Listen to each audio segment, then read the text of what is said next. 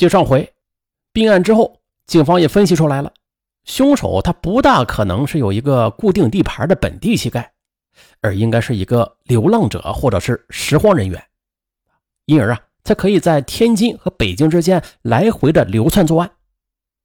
同时，这个人有极大可能性是狂躁型的精神病患者。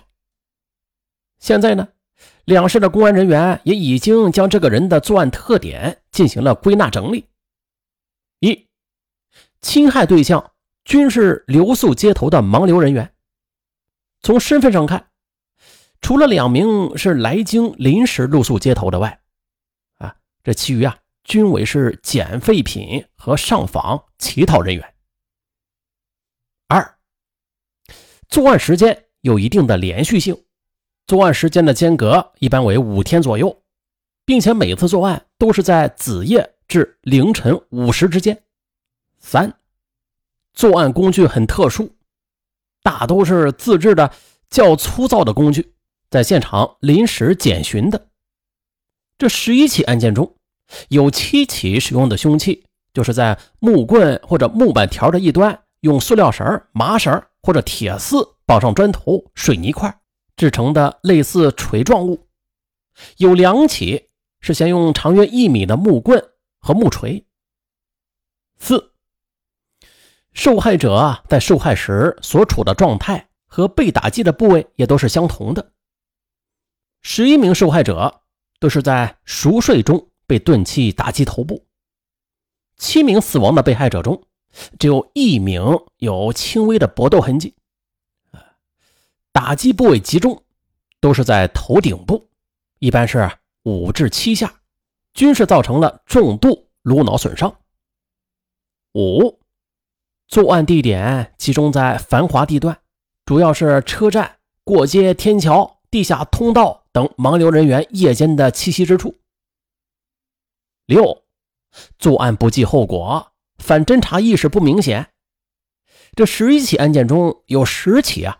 是将作案凶器随手就扔到现场，在三起现场分别是提取到了作案分子的足迹，其中两起相同，均为波浪状的雨鞋足迹。七，从作案动机上看，这几起案件所侵犯的对象均是那些无身份的盲流人员，图财动机不明显。同时，这些盲流是来自四面八方的，有的刚到北京的就遇害了。因私仇而杀人的可能性也不大。受害者除了一名老年女性外，其余都是男性，并且年龄偏大，因此情杀的可能性也是极小的。于是啊，根据以上案件的特点分析，专案组就认为精神病杀人的可能性很大。同时啊，不排除盲流人员之间进行报复杀人，案情。被吃透了，两地公安局就开始了针对性的布置。一，考虑到盲流人员内部犯罪的可能性较大，于是啊，对那些来京乞讨、上访、露宿街头的人员，就逐一的进行调查。该遣返的遣返，该收容的收容，既可以保护他们，也可以为了了解这些人的具体情况。天津市呢，也开始对这些人员进行挨个排查和遣返。二。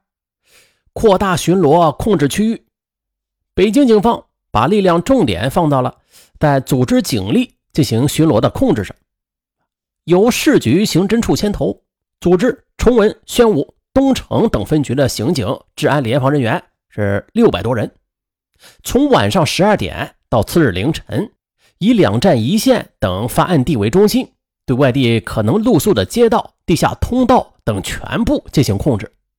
而天津市也在和平区附近派了大量的人手进行蹲守，争取在案犯再次作案时将他给擒获。这么大的人力物力投入，果然有奇效。功夫不负有心人。六月五日凌晨一时，在宣武区北纬路农贸市场内，一个拾荒人员受到了歹徒的袭击，他的惨叫声就引起附近巡逻干警的注意了。干警循声赶到现场，发现这歹徒啊是一个年纪很大的老头。许鑫他们很快也赶到现场，经过比对，骑脚穿雨鞋的足迹与发生在北京天桥和天津和平区两起案件的现场足迹完全相同。至此啊，这个作案十二起、杀死七人、重伤五人的杀人狂终于被抓获了。现在可以揭开这个杀人狂的庐山真面目了。孙长友，男，五十八岁，安徽省怀宁县农民。一九七七年。与村干部闹矛盾，因其妻子劝阻，恼羞成怒，将其妻重伤致死，被判服刑十五年。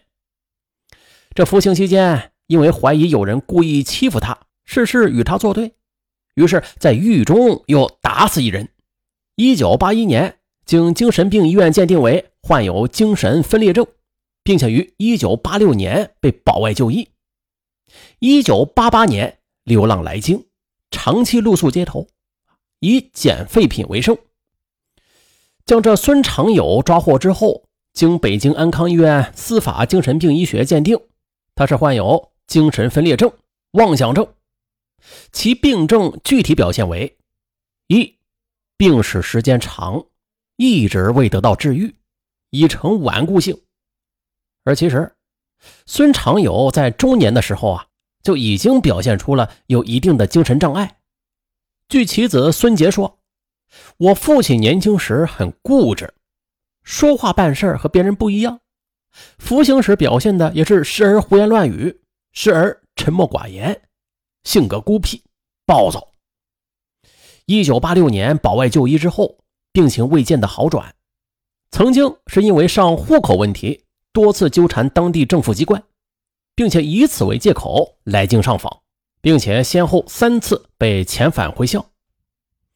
由于孙长友长期过着衣食无着，他的精神就很压抑。这种社会适应严重不良的生活，就导致原有的精神分裂症日益加重，渐渐的就出现了幻觉、妄想症等症状，并且这种妄想观念也是不断深化，其内容也是脱离现实，显得那是荒谬离奇。但是本人对此却坚信不疑，毫无自制力。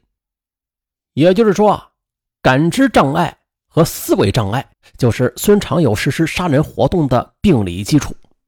现在的他已经不能够正确的反映客观世界了，也就是说，他的脑海里全是幻觉。他自己是这么说的：“，那天，呃，夜里啊，当我推着车子走过那里，我就看到。”一个穿着夹衣服的女人，她在睡觉，可是，一条两尺多长的青龙蛇精贴在她身上，发着绿色的青花光。嗯，看到没？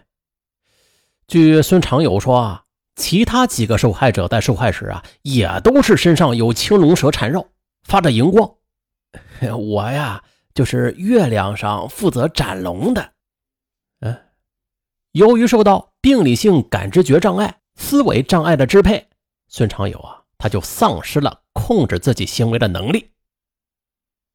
嗯，本起案件呢是很详细的介绍了精神病患者在杀人时的状态，而其实这精神病杀人犯在整个杀人案件中所占的比例不大，但是其危害性却十分严重，啊，给整个发案地区的社会治安会造成一定的危害。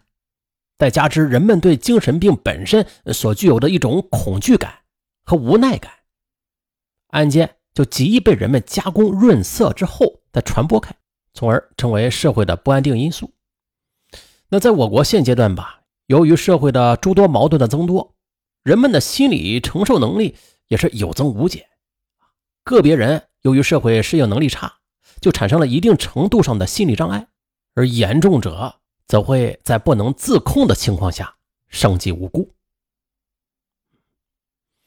只是精神病杀人是不会被判死刑的啊，但是必须对这类人进行严格的管控啊。